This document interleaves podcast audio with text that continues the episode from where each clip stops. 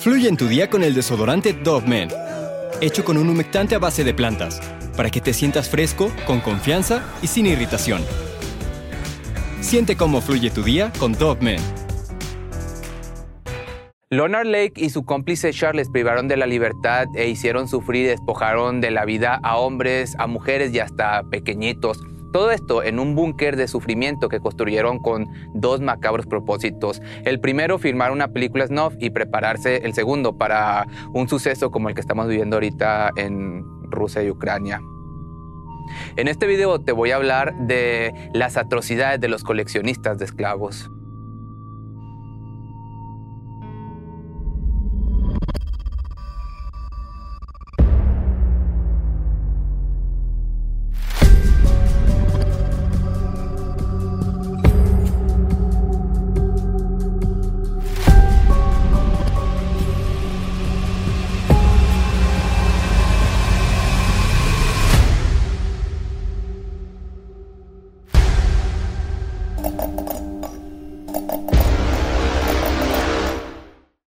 Los que llegaron a conocer a Leonard Thomas Lake lo describieron como un niño brillante, con buenas calificaciones en la escuela y que jamás dio algún problema. Nacido el 29 de octubre del año del 45 en San Francisco, en el seno de una familia de clase media y con valores conservadores, Leonard siempre fue el niño retraído y poco popular de su año escolar. La mayor parte de su niñez se vio marcada por el repentino divorcio de sus padres y por las constantes peleas que tenían hasta altas horas de la madrugada. Esto inevitablemente supuso un antes y un después en el desarrollo emocional del menor, pues incluso luego de mudarse junto con sus hermanos a la casa de su abuela, las cosas dentro de su cabeza no mejoraron. Con tan solo seis años, aquel niño risueño y con aspiraciones importantes no hizo más que corromperse y volverse todo un horror de persona y literal un horror.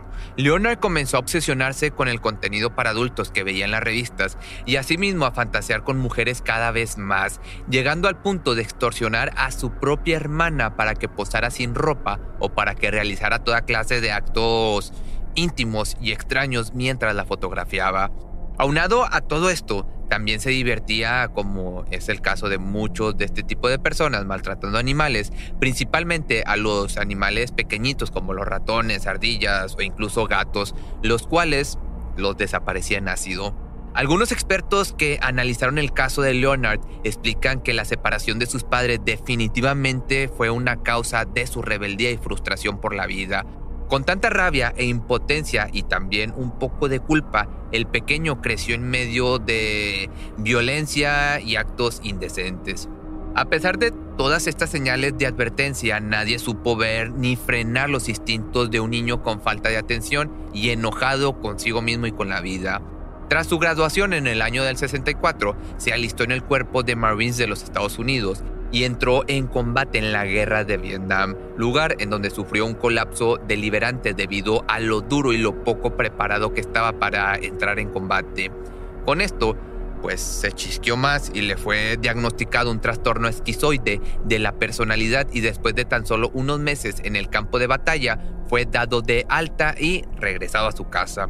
Ya para la década de los años 70, el ahora joven adulto, conmocionado y herido por sus vivencias bélicas, tomó la decisión de abandonar sus estudios con la idea de irse a vivir a una comuna hippie en la costa oeste.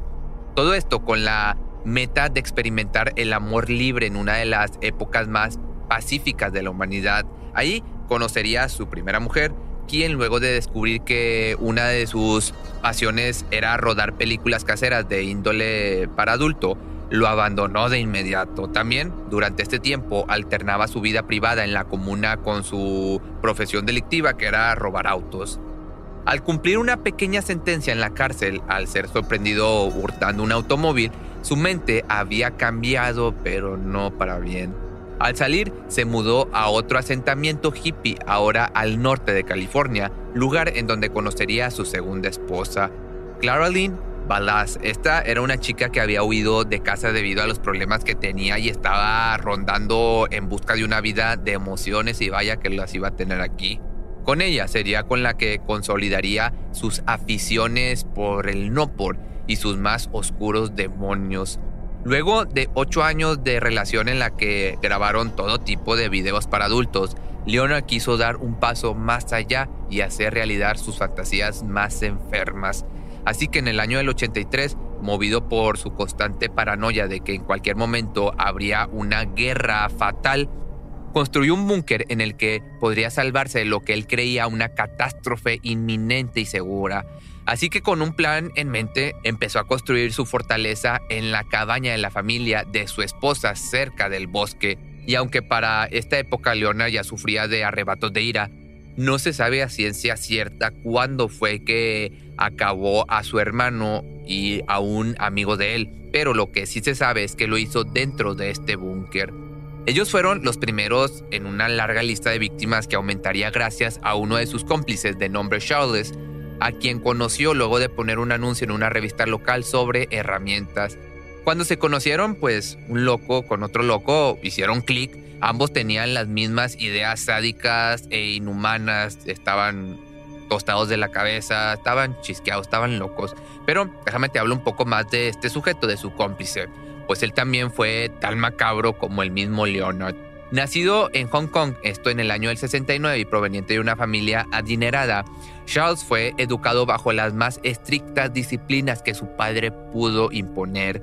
Sin embargo, cuanto más empeño ponía su padre en enderezarlo y hacerlo obedecer, peor se portaba este niño, con un deseo casi inexistente de seguir estudiando y con unas calificaciones pésimas. Charles se la pasaba todo el día viendo películas de su actor favorito, de Bruce Lee, algo que a su padre no le agradaba por lo que lo castigaba con tremendas palizas. Todo esto no hizo más que volverlo aún más destructivo y rebelde hasta que en poco tiempo esa altanería tan propia de su edad lo llevó a delinquir y traspasar los límites de la ley.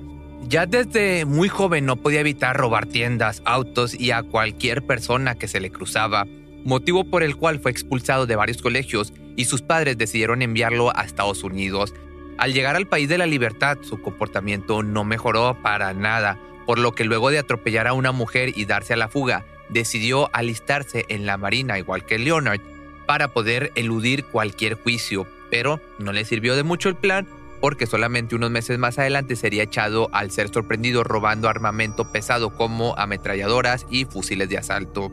Aquella deshonra, como él mismo la llamaba, lo llevó a ser condenado a 14 años de prisión. El problema es que fue liberado unos años después y a finales del año del 82, a unos meses antes de conocer a su pareja de crimen, Leonard Lake, y a principios del año del 83, Charles acudió a la cabaña de su amigo y ahí se encontró con un búnker de cemento preparado para llevar a cabo sufrimiento y todo lo que su imaginación podía pensar. Cada cuarto dentro estaba dividido y tenía apenas 3 metros cuadrados de espacio para moverse. Ahí era donde encerraban a todas sus víctimas, tanto hombres como mujeres y niños, a quienes secuestraban y los convertían en esclavos.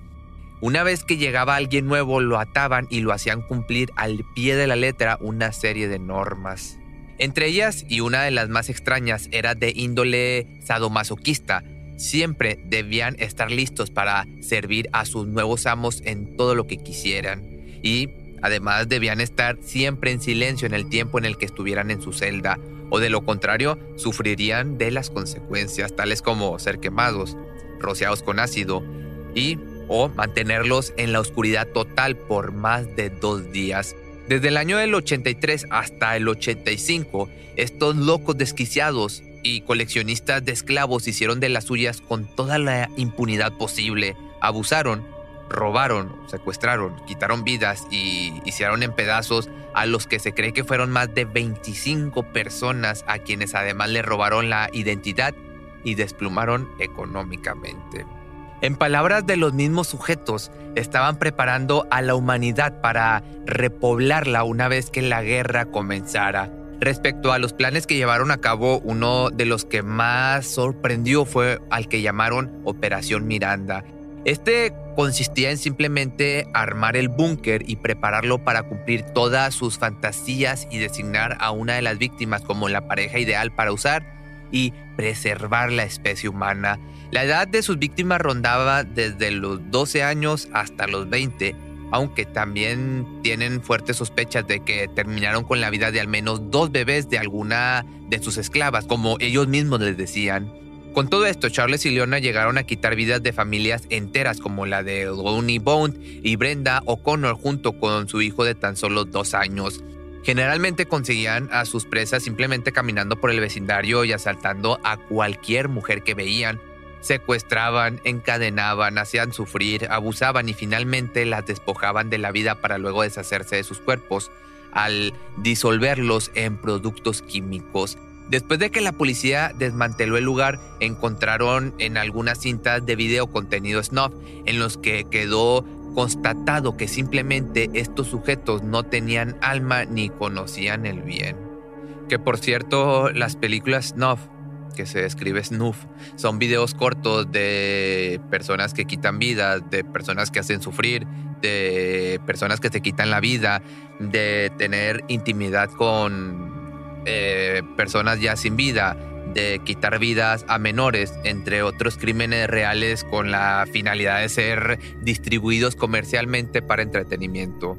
Ahí, pues disculpas, espero me hayas entendido porque intenté cambiarle las palabras para pues que no nos censuren. Pero regresando, afortunadamente todo salió a la luz en algún punto. Lo curioso fue que la verdad fue gracias a un error bastante tonto de Charles. Al ir de compras a una ferretería local, tuvo la brillante idea de robarse un tornillo por lo que fue detenido. Al llamar a Leonard para que le echara una mano con la policía, todo se vino abajo. Leonard se identificó con los oficiales con un nombre falso de una persona desaparecida y todo se precipitó de inmediato. Los agentes registraron su coche y encontraron una pistola con silenciador a nombre de otra persona que también estaba reportada como desaparecida.